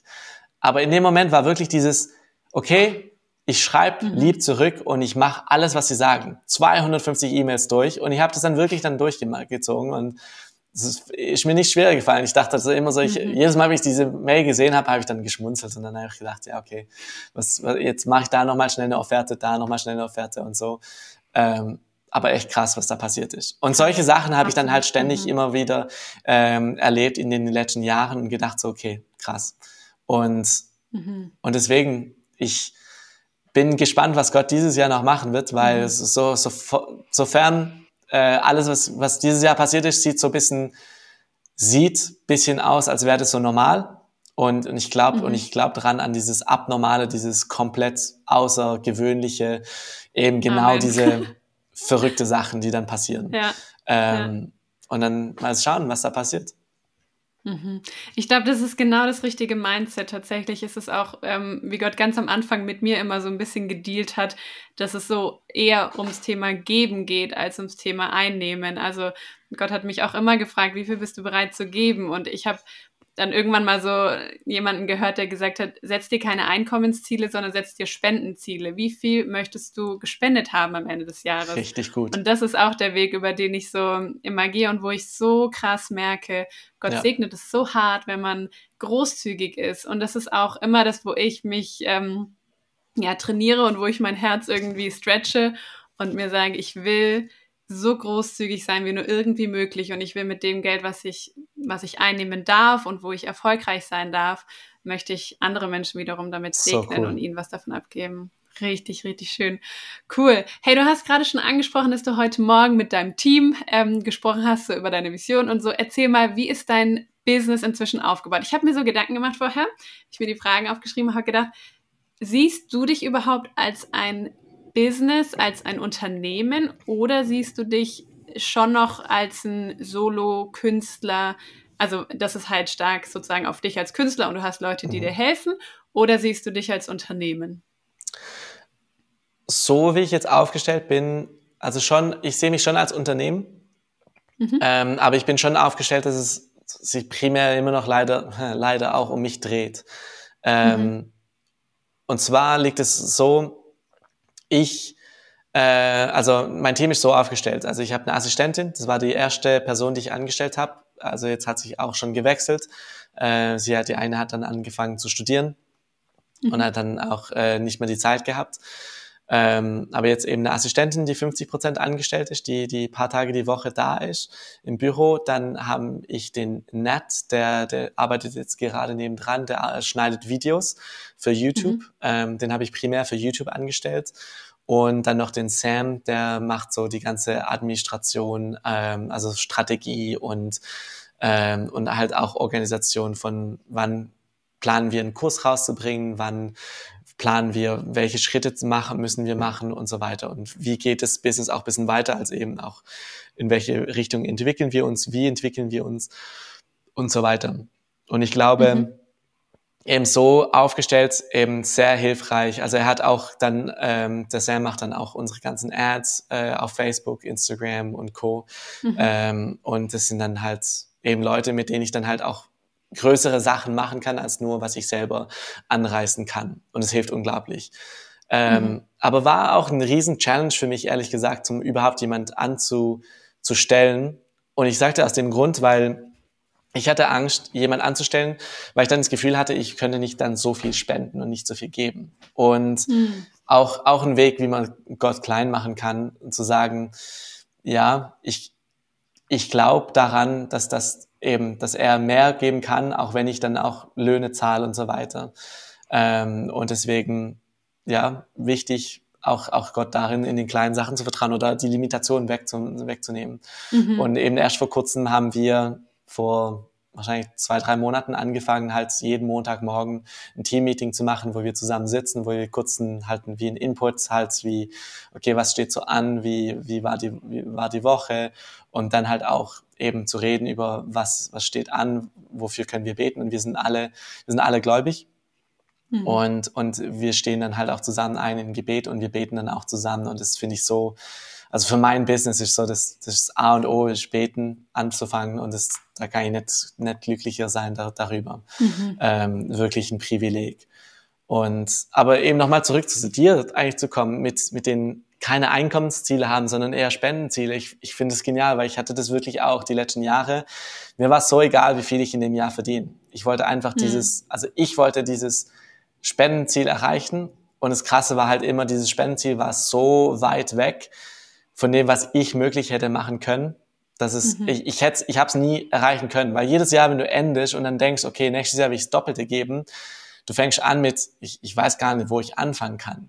Und es geht mhm. einfach gar nicht. Also ich kann es selber gar nicht machen. Und deswegen, ähm, ich glaube, es hat so eine krasse Berufung im Moment für, für, für Arbeit, also Unternehmer, die eben berufen sind, zum halt Gottes Reich zu finanzieren mhm. und, und nicht nur Gottes Reich zu finanzieren, halt auch dort eben den Armen äh, zu, zu unterstützen, weil du hast eine Gabe von, von eben als Unternehmerin, ähm, das, das aufzubauen, das groß zu machen und dann hast du auch einen Segen darüber, dass du auch eben, mhm. dass Gott dich da auch gebraucht und eben das Beste dann nachher einsetzt, dass es nicht darum geht, mhm. was kannst du machen, weil ich habe dann auch mit meiner Steuerberaterin, äh, nee, nicht Steuerberaterin, mit der Steuerkommissärin äh, telefoniert gehabt vor paar Wochen und versucht ihr auch zu erklären, was darum geht. Und ich habe gesagt, schau mal, ich verstehe es nicht, weil mir geht es nicht darum, dass ich mir ein Porsche oder sonst was leisten könnte. Ich könnte mir all diese Sachen leisten, wenn ich diese Sachen nicht ausgeben würde, wenn ich nicht spenden würde. Also ich könnte mir schon längst ein Haus kaufen und alles Mögliche. Also Mhm. Aber ich dann gemerkt, so nein, mein Ziel ist es, anderen Leuten zu helfen. Wenn Gott mich dazu befähigt hat, das genau zu machen, will ich genau für das einsetzen und nichts mhm. andere. Und deswegen unglaublich spannend. Mega, wirklich spannend. Ähm, richtig cool.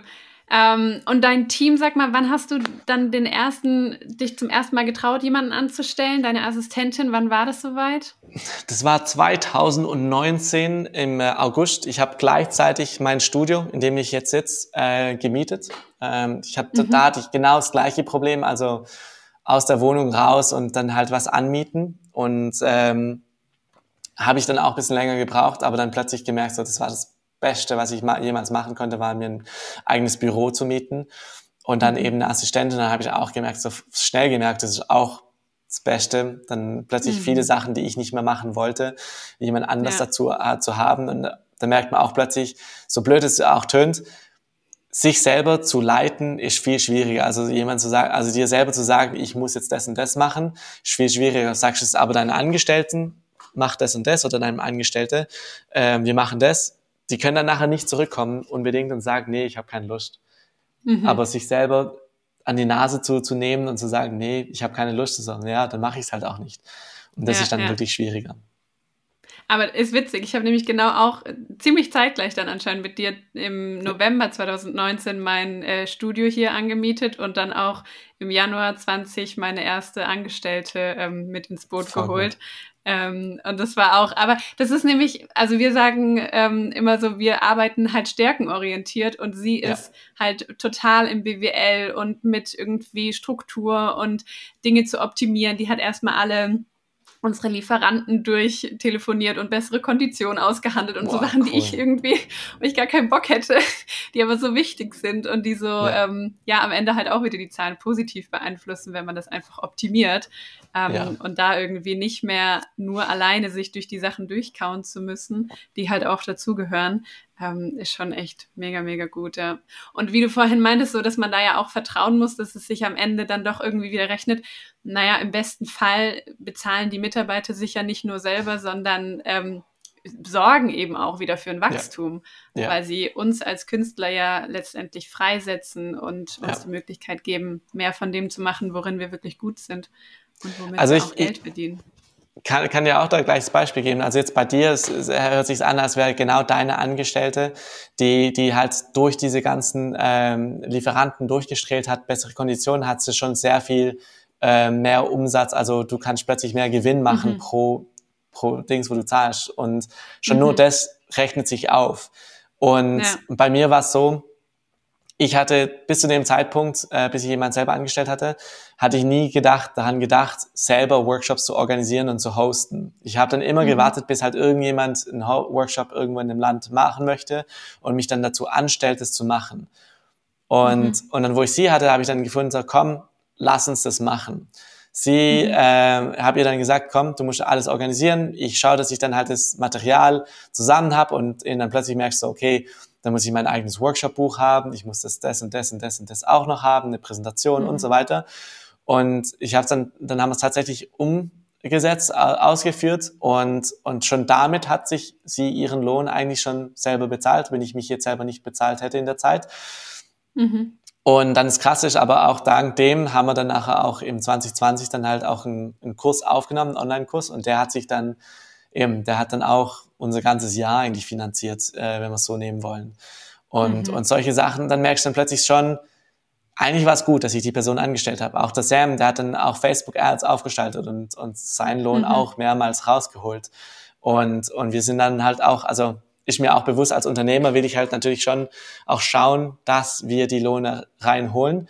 Aber es gibt bestimmte mhm. Bereiche, wie zum Beispiel jetzt Instagram, wäre bei mir jetzt bis jetzt lange nicht profitabel gewesen. Ich hole halt viele Aufträge durch Instagram, ich hole auch viele mhm. Kunden durch Instagram. Und ich habe mir auch gesagt, ich will auf YouTube wachsen. Und deswegen habe ich auch den Nat angestellt letztes Jahr. Also letztes Jahr, also die, die Judith hatte ich damals in 2019 äh, angestellt, dann den Sam anfangs 2020 und dann ähm, den, den Nat im auch äh, Mitte 2020. Und dann hat sich halt das Team auch sich verdoppelt wieder. Und, mhm.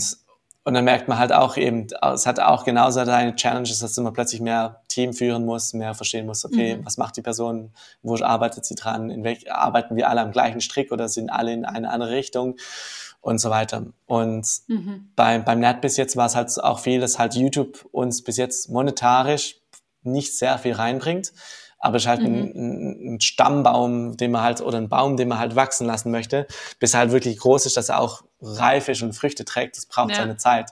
Und ich weiß noch nicht, ob das in diese Richtung überhaupt geht. Hoffe ich mal. Mhm. Aber mhm. das werden wir alles noch sehen.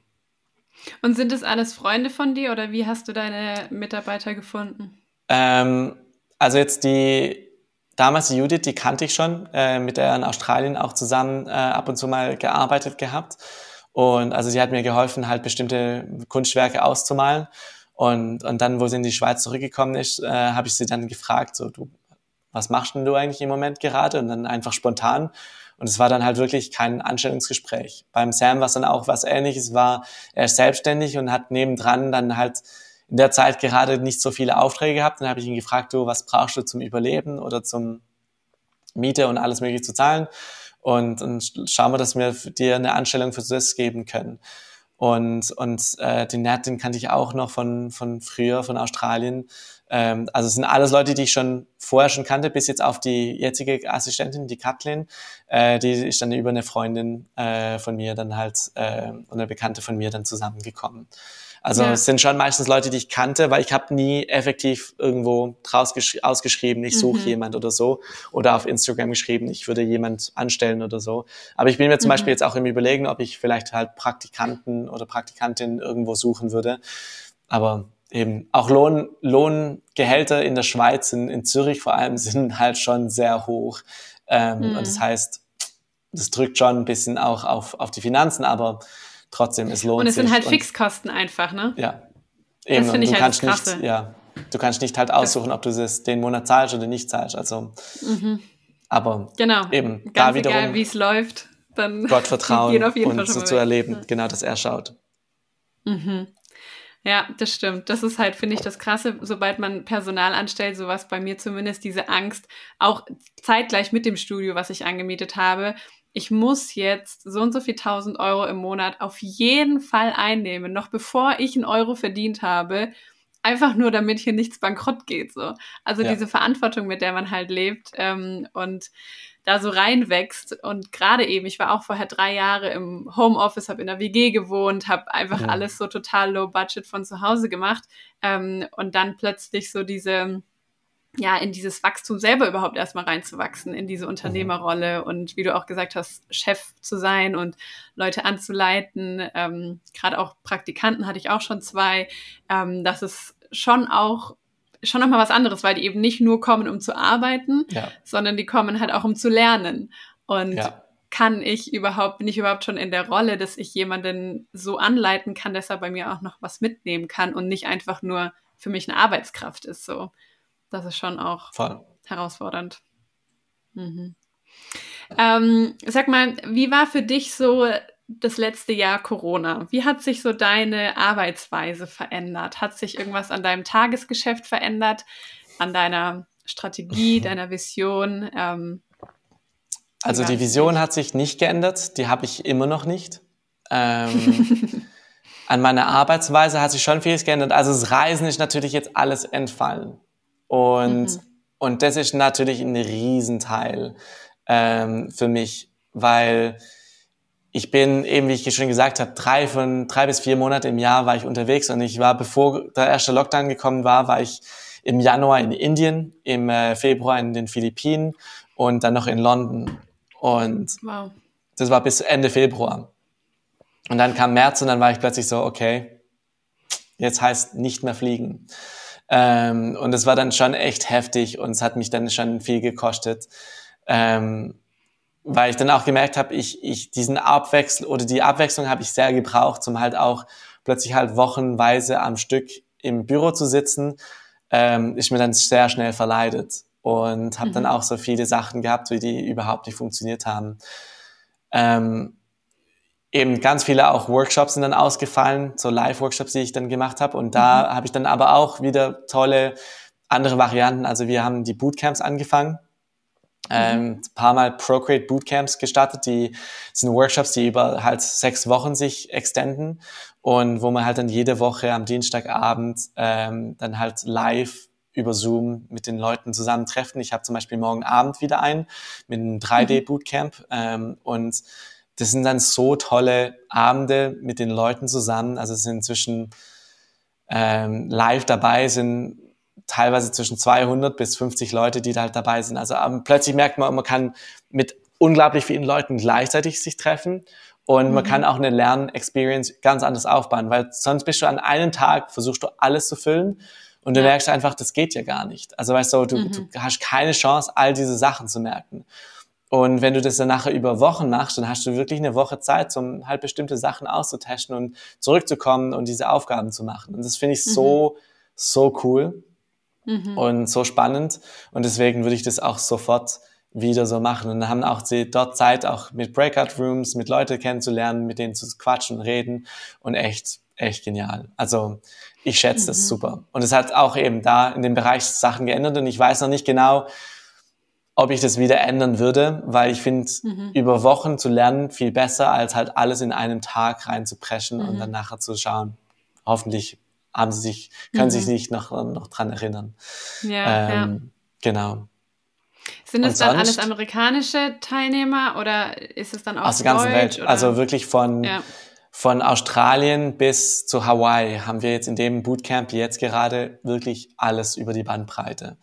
Wow. Und, und echt ganz cool. Also ich freue mich jeden Abend wieder mit denen das zu, zu machen. Ist auch unglaublich intensiv äh, mhm. weil ich mhm. jetzt gleich, also letzten Monat war es dann halt intensiv, weil dann hat der Kurs gestartet. Ich hatte den noch nicht fertig geschrieben und gleichzeitig hatte ich noch den, den Challenge am, am Start. Und, und dann mhm. plötzlich gemerkt, so jeden Tag Livestream plus dann noch einen Kurs zu schreiben ähm, und die Sachen zu machen, das war dann halt plötzlich super. Also mein Kopf hat dann mhm. schön explodiert äh, und wusste ja. nicht genau, wie ich das zusammen machen, aber jetzt eben, jetzt habe ich den letzten Kursteil geschrieben ähm, der ist ready, ich muss noch was aufnehmen und dann noch eine Aufgabenblatt fertig schreiben und dann bin ich durch. Cool. Ja. Sehr, sehr spannend. Stefan, wir sind so ein bisschen am Ende meiner äh, Fragen angekommen, außer es gibt noch irgendwie so ein, ein Thema oder vielleicht, wenn du was parat hast, ein Ratschlag oder etwas, was du Künstlern ähm, mit auf den Weg geben würdest. Jungen Künstlern. Jungen Künstlern. Ähm, müssen wir mal kurz zusammen meine Gedanken das ist zusammen. Das ist eine sehr allgemeine Frage, aber. mhm. Nee, aber es ist eine gute Frage. Also eben grundsätzlich sage ich Leuten, nicht so viel reden, einfach machen. Also mhm. ähm, es gibt so viel, es kommt, kommt andere Frage. Wo bist du gerade dran? Was, was, was merkst du gerade, was, was dir weiterhelfen könnte? Oder wo, wo steckst du gerade drin, wo du merkst, so, das könnte, da könnte ich vielleicht ein bisschen Ratschlag gebrauchen? Wo ich einen Ratschlag gebrauchen könnte? Ja. Ähm, hm. Also das Thema, worüber wir vorhin gesprochen haben, das war eigentlich schon sehr ermutigend für mich mit dem Thema Gott zu vertrauen, dass es wieder, ja. ähm, dass es wieder äh, weitergeht und geradeaus und bergauf vor allem auch geht. Ähm du, das wären jetzt ganz konkrete Sachen tatsächlich, wo ich dich fragen würde nach Ratschlägen zum Thema Ads, zum Thema ähm, digital verkaufen, weltweit verkaufen, so Sachen. Aber aber also, aber jetzt, ich, ich tue es mal generalisieren, weil, weil so gehen wir es nicht direkt auf, auf Ads genau. rein, so kann jeder, jeder was rausnehmen. Ähm, grundsätzlich eben zum Thema Ads würde ich dann sagen, schau mal, nehmen wir es mal grundsätzlich, das ist mit irgendwas Neues ausprobieren. Ähm, mhm. Sachen, wo man vielleicht nicht so gute Ahnung hat, wo vielleicht ein bisschen zu komplex scheinen und zu groß scheinen. Was ich gelernt habe in dem Bereich ist, wir haben es mal probiert gehabt mit Ads und es hat nicht funktioniert. Und wir haben gedacht, so, ja, es funktioniert grundsätzlich wahrscheinlich nicht für uns. Mhm. Wir waren komplett falsch. Und ich habe dann auch dann plötzlich eine, eine, mit dem Ian war ich dann in, in London, Anfangs 2020, ähm, war im Hotelzimmer und gell, ich habe dann gedacht, so ja, jetzt müssen wir halt ein Video produzieren oder was Cooles machen und so und ich, ich komme da nicht klar, nicht, das funktioniert nicht wir waren im Hotelzimmer und dann haben wir tatsächlich einfach gemerkt, okay, wir haben noch eine halbe Stunde Zeit, dann müssen wir zum Abendessen mit noch jemand anders gehen. Und in dieser halben Stunde habe ich dann gedacht, komm, lass uns doch schnell was mal filmen. Einfach, ich habe irgendwie so einen Blitzgedanke, lass uns das einfach kurz machen. Wir haben das schnell zusammen, also gefilmt, paar Minuten, fünf, zehn Minuten dran gearbeitet. Ich habe es dann an meinem Handy zusammengeschnitten und wir haben das als unsere erste Ads gebraucht, zum, zum das zu publizieren. Und diese Ad hat so viel Umsatz generiert, ähm, hat auch viel gekostet, aber auch viel Umsatz generiert, mhm. dass es unglaublich viel wert war. Was ich daraus gelernt habe und was mein, mein Tipp oder mein, mein Ratschlag an allen ist, die, die da zuhören, ähm, wir machen uns die Sachen oft viel zu komplex. Wir, mhm. wir haben eine Vorstellung, was es braucht, um eine professionelle Werbung zu schalten, was es für Möglichkeiten braucht, um sowas gut zu machen. Und wir denken dann oft, es braucht zum so und so viel Geld zu machen, braucht es auch so und so viel Einsatz. Und dann stimmt mhm. es oft gar nicht. Also eben oft müssen wir uns sagen einfach, mein Ziel ist es heute, eine Ads rauszustellen. Und das soll das Ziel sein. Nicht, nicht wie effektiv sie sein soll, nicht wie gut mhm. sie funktioniert, weil wir lernen dann viele Schritte danach. Aber schon nur dahin zu kommen, machen wir schon ganz viele Schritte, die wir einfach schnell überspringen. Und ja, eben, wir lernen schnell zu laufen, bevor wir eigentlich effektiv mhm. richtig gehen können. Und, und ich glaube, für uns war das unglaublich wertvoll, weil wir gemerkt haben, krass, wir haben, was wir dort damals in einer halben Stunde umgesetzt haben, haben wir nie wieder replizieren können auf diese Art und Weise, weil das war mhm. einfach so simpel, wir haben es so einfach gedacht, wir haben uns in einen Zeitrahmen reingesetzt, den wir einfach hatten. Und wir haben uns einfach mhm. gedacht, komm, wir machen es einfach mal. Ist scheißegal. Und ich brauche das Wort scheißegal wirklich mal für das. Sagen, scheißegal, mhm. es wird jetzt einfach so, wie es wird. Und ob es mhm. richtig kacke danach ist, das, dann, dann löschen wir es halt. Aber wir haben nur eine halbe Stunde verloren. Und, mhm. und wir haben dann über eben so viel gelernt über diese ganzen Sachen. Ähm, ich glaube wahrscheinlich, die meisten haben diese Werbung gesehen mit dem S, wo ich dann, wo der, der Ian malt dann das S erstmal ganz falsch und dann, nein, nein, nein, mit dem Letter Builder ist es ganz einfach. Das stimmt, mhm. das ist ganz einfach. Aber der Ian musste sich auch anstrengen, zum, ein richtig schlechtes S zu malen, weil es so in seinen Muskeln schon eingebaut ist, dass es nicht mehr, nicht mehr so ging. Aber eben, unglaublich einfache mhm. Idee. Manchmal ist so halt Schnaps, Schnapsidee ist manchmal die beste Idee. Und mhm. anstatt, dass wir unsere Ideen im Kopf behalten, sollten wir es einfach mal umsetzen. Und ich, mhm. ich muss mich auch jedes Mal wieder daran setzen, zu sagen einfach, komm, jetzt machen wir es einfach und es wird vielleicht nicht gerade so gut sein und oft sieht es am Anfang nicht so gut aus. Ich kann dir jetzt gerade auch zeigen, ich habe für, für den Muttertag wollte ich auch ein Video machen und ich, ich habe mir einfach in meinen Gedanken über das ganze Wochenende ge gejammert und geklagt, weil ich gefunden habe, nein, nein, nein, ich habe keinen Bock, ich habe keinen Bock, ich habe keinen Bock. Und jetzt haben wir dann halt eine Idee, bisschen gebrainstormt, vielleicht ist nicht die beste Idee, aber halt ein einfaches mhm. Level 1 simples Design zu machen mit Komposition, Level 2 mit bisschen äh, dick und mhm. dünn noch einzusetzen, bisschen in Schriften stellen und dann Level 3 mit Farben und mit irgendwie Illustrationen das richtig noch mhm. auszuholen. Und hoffentlich findet jeder irgendwas damit, was er damit anfangen kann, aber schlussendlich muss man einfach machen und nicht zu lange mhm. drüber reden. Und ich ja, glaube, ja. das ist so das Beste, was ich an Tipp weitergeben. Nicht drüber reden, einfach machen. Jeder hat gute mhm. Ideen, zu wenige Leute setzen sie um. Ja, tatsächlich, ich finde halt oft, dass das Problem ist, man hat gute Ideen oder ich habe gute Ideen, ich glaube, sie sind gut in meinem Kopf. Ähm, und dann fehlt es mir an der Fähigkeit, sie umzusetzen. Also ich komme dann einfach so an meine Grenzen und dann frustriert mich das so sehr, dass ich das, was in meinem Kopf ist, nicht aufs Papier oder wo auch immer hinbekomme, wo ich es gerne hätte.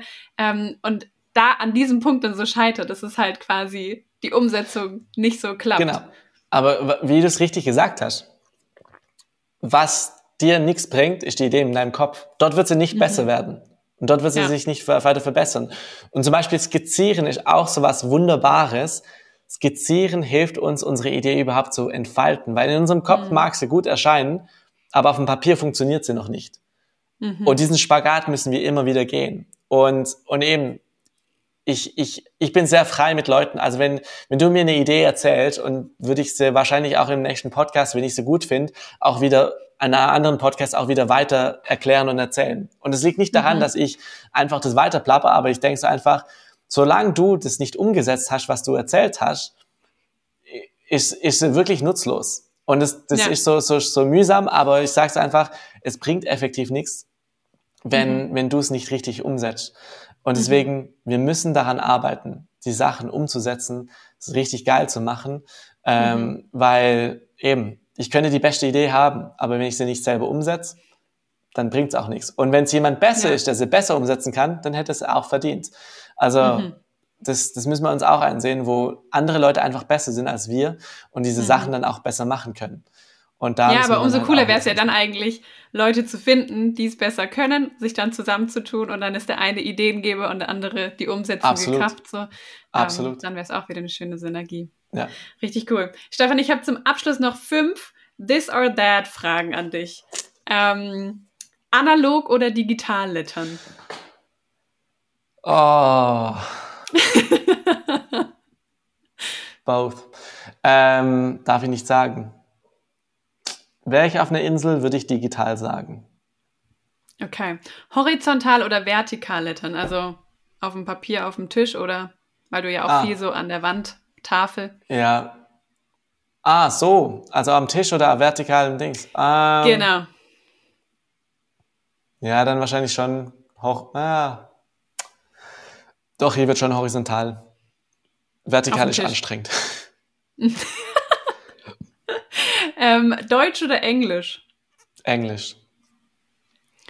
Ähm, auf Papier oder auf anderen Untergründen? Auf alles. Kloschüssel. ja, Hast also ich, ich bin, ich bin auch wirklich bekannt geworden dadurch, dass ich halt mich nicht scheu, auf irgendwas anderes zu malen. Und eben der Klodeckel ist viral gegangen. Ähm, mhm. Auch aus verschiedenen Gründen, aber eben ich, ich liebe es einfach auf egal was und keine Rücksicht davon zu nehmen, von was gehört sich und was gehört sich nicht. Ja. Instagram oder YouTube? In Bezug auf was? Auf äh, Community, Aktivität. Bist du lieber auf YouTube unterwegs oder Instagram? Ich, ich selber verbringe viel Zeit auf YouTube. Ich liebe YouTube. Mhm. Ähm, aber ich erlebe die Community nicht so stark. Also also ich mache viele Livestreams und dort erlebe ich die Community sehr stark. Mhm. In, äh, auf Instagram kenne ich die Leute halt besser und äh, Kommentare mhm. und so weiter und halt DMs. Ähm, so community-mäßig schon, vom Content zu, zu lesen, anschauen und so weiter, ist halt YouTube schon tiefer und ich connecte halt viel mehr mit den anderen Creators, ähm, aber nicht halt mit jedem drum und dran. Und eben YouTube ist schon ein Bereich, den ich gern mehr mehr verstehen mhm. möchte oder aufbauen möchte. Und deswegen auch investiere ich auch viel mehr in YouTube als in Instagram in der letzten Zeit. Ähm, teilweise habe ich auch das Gefühl, dass Instagram tot ist. Und, aber es stimmt nicht, noch nicht. Mhm. Ähm, aber deswegen, ja, macht es nicht einfacher. Ja, wahrscheinlich mal YouTube. Okay. Richtig spannend. Vielen, vielen Dank, Stefan, für deine Zeit, für all deine Antworten und ähm, all die Einblicke, die du uns gegeben hast hinter deine Kulissen. Ich glaube, ich könnte wahrscheinlich noch 300 weitere Fragen stellen, weil es einfach total inspirierend ist, mit dir zu sprechen ähm, und von dir zu lernen und von deinen Erfahrungen zu hören. Von daher wirklich vielen, vielen Dank, dass du dir die Zeit sehr, genommen sehr hast und ähm, so viel erzählt hast. Immer gerne. Vielen Dank fürs Zuhören. Ich hoffe, du konntest was für dich mitnehmen und gehst inspiriert und motiviert aus diesem Podcast heraus. Ich freue mich aufs nächste Mal.